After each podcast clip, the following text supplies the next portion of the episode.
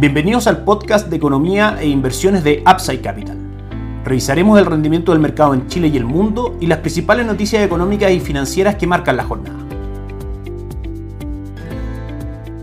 Muy buenos días, ¿cómo están ustedes? Viernes 21 de octubre de 2022, soy Ramiro Galeano, fundador de Upside Capital. Les doy la bienvenida a otra edición más de mercados en Upside Capital. Ayer el dólar cerró en 979 pesos, subiendo prácticamente 4 pesos con respecto al cierre del día miércoles. El cobre marcó un alza bastante importante del 2.23%, cerrando en 3.44. Y el IPSA tuvo una excelente jornada también cerrando con avances del 1% en 5.139 puntos. Por supuesto que automáticamente llama la atención que el cobre haya subido un 2.23% y que el dólar no haya respondido a la baja con eso. Principalmente esto se ve porque las cotizaciones del dólar actualmente tienen incorporado o se está incorporando el efecto que tantas veces revisamos en este podcast y que finalmente el que lo vamos a encontrar para nuestra economía durante el año 2023 y que ya empezamos en ese sentido a descontar en los valores de, por ejemplo, el dólar peso en Chile. El Banco Central anunció durante la semana pasada que el techo de la tasa política monetaria ya había llegado, que un 11.25% y se va a mantener ahí hasta que la inflación de señales de caída para poder ir rebajando la tasa de política monetaria y volver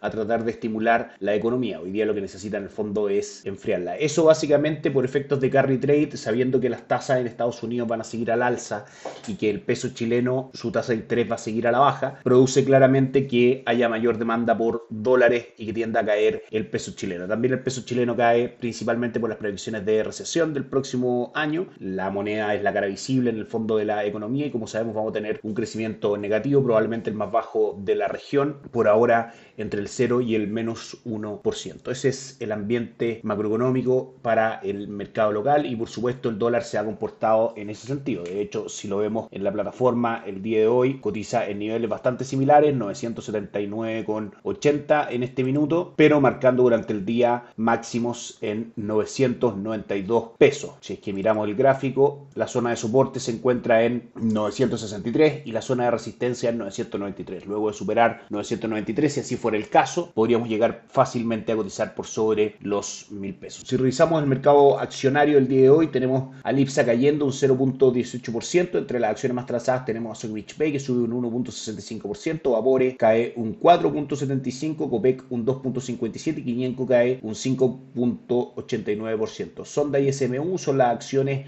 que presentan mayores alzas el día de hoy, con Sonda subiendo un 4.49% y SMU subiendo un 4.09%.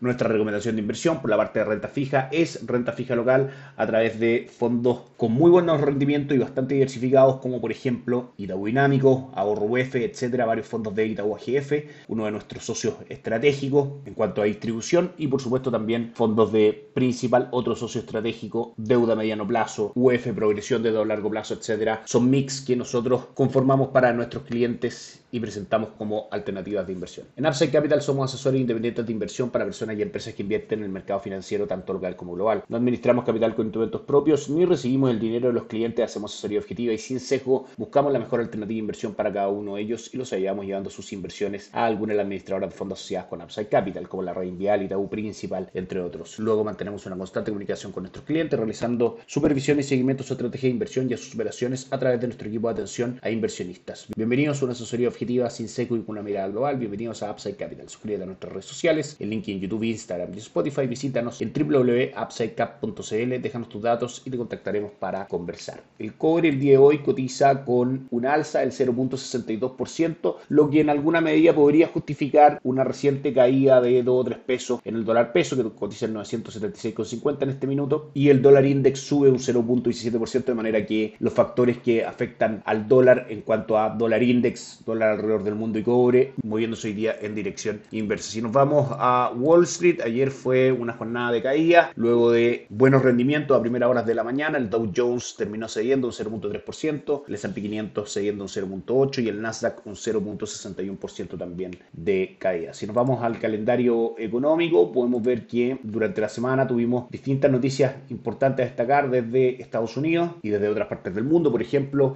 los índices de confianza conocidos el martes en Alemania y en Europa por sobre lo esperado, la producción industrial en Estados Unidos también por sobre lo esperado, alzas en la medición del IPC anual del Reino Unido, que como sabemos la primera ministra Liz Truss presenta su renuncia luego de un polémico programa financiero para el Reino Unido que causó volatilidad muy fuerte en el mercado de bonos de esa economía, junto con movimientos fuertes en la libra, intervención del Banco Central del Reino Unido, etc. Los permisos de construcción en Estados Unidos marcaron por sobre lo esperado y los inicios de vivienda un poco más bajo de lo que el mercado esperaba. El día jueves las peticiones semanales por subsidio de desempleo en Estados Unidos mostraron que el recuento de esta semana fue menor a lo esperado. Eso en el fondo demuestra una fortaleza aún del mercado del trabajo en Estados Unidos. Recordemos que estamos en un contexto donde buenas noticias pueden ser malas noticias, en el sentido en que el mercado en general durante este año en Estados Unidos ha caído fuerte, dada las presiones inflacionarias que ha tenido esa economía y el aumento de tasa de política monetaria con una velocidad que no se había visto en 50 años por parte de la Reserva Federal. En ese sentido, malas noticias macroeconómicas podrían demostrar una menor actividad económica y esa menor actividad económica demostrar también menor inflación, que es lo que el mercado está esperando para poder tener mejores retornos. Lo que has contado este año el mercado ha sido una recesión, que probablemente tendremos durante el próximo año en Estados Unidos, pero el movimiento de los mercados se anticipa al movimiento de la economía, de manera que cuando esa recesión ocurra y se manifieste, probablemente tengamos a los mercados con un rally alcista esperando que claramente la economía salga de esa posible recesión. Es parte de nuestra recomendación de inversión la renta variable global, especialmente en Estados Unidos, a través de fondos como Global Brands, un fondo de Morgan Stanley, Top USA, por parte de Itaú y USA Equity por parte de Principal, así como también plataforma Perkin, inversiones directamente en el extranjero forman parte de nuestra recomendación de inversión. Por último, vamos a revisar las principales entregas de resultados de la semana durante estos días. Recordemos que estamos en temporada de entrega de resultados en Estados Unidos respecto al ejercicio de las empresas listadas en el S&P 500 correspondiente al tercer trimestre. Banco of America por sobre lo esperado el día lunes, Johnson Johnson también por sobre lo esperado el día martes, al igual que Goldman Sachs. El día miércoles Tesla con resultados mixtos y Procter Gamble por sobre lo esperado. Son los resultados que más destacan durante estas semana, como decíamos, de entrega de resultados de la empresa. Y en general la percepción del mercado respecto a este proceso es que ha sido bastante positivo por sobre las expectativas. Por último, revisamos los mercados alrededor del mundo. El día de hoy tenemos a Asia con caída. El Nikkei 225 de Japón cayó un 0.43, el Hansen de Hong Kong un 0.42 y el índice de Shanghai subió un 0.13%. En Europa, el DAX alemán cayó un 0.67% y el Eurostock 600 un 1%. Por último, Estados Unidos cumple hoy una buena jornada subiendo un 1.3% el Dow Jones, S&P 500 un 1.27 y el Nasdaq un 0.98. Eso es todo por hoy, que tengan un excelente fin de semana. Nos encontramos el lunes. Chao, chao. Gracias por escuchar el podcast de Economía e Inversiones de Upside Capital. Te invitamos a visitar nuestro sitio web www.upsidecap.cl y contactarnos para brindarte una asesoría objetiva, sin sesgo y con una mirada global para tus inversiones.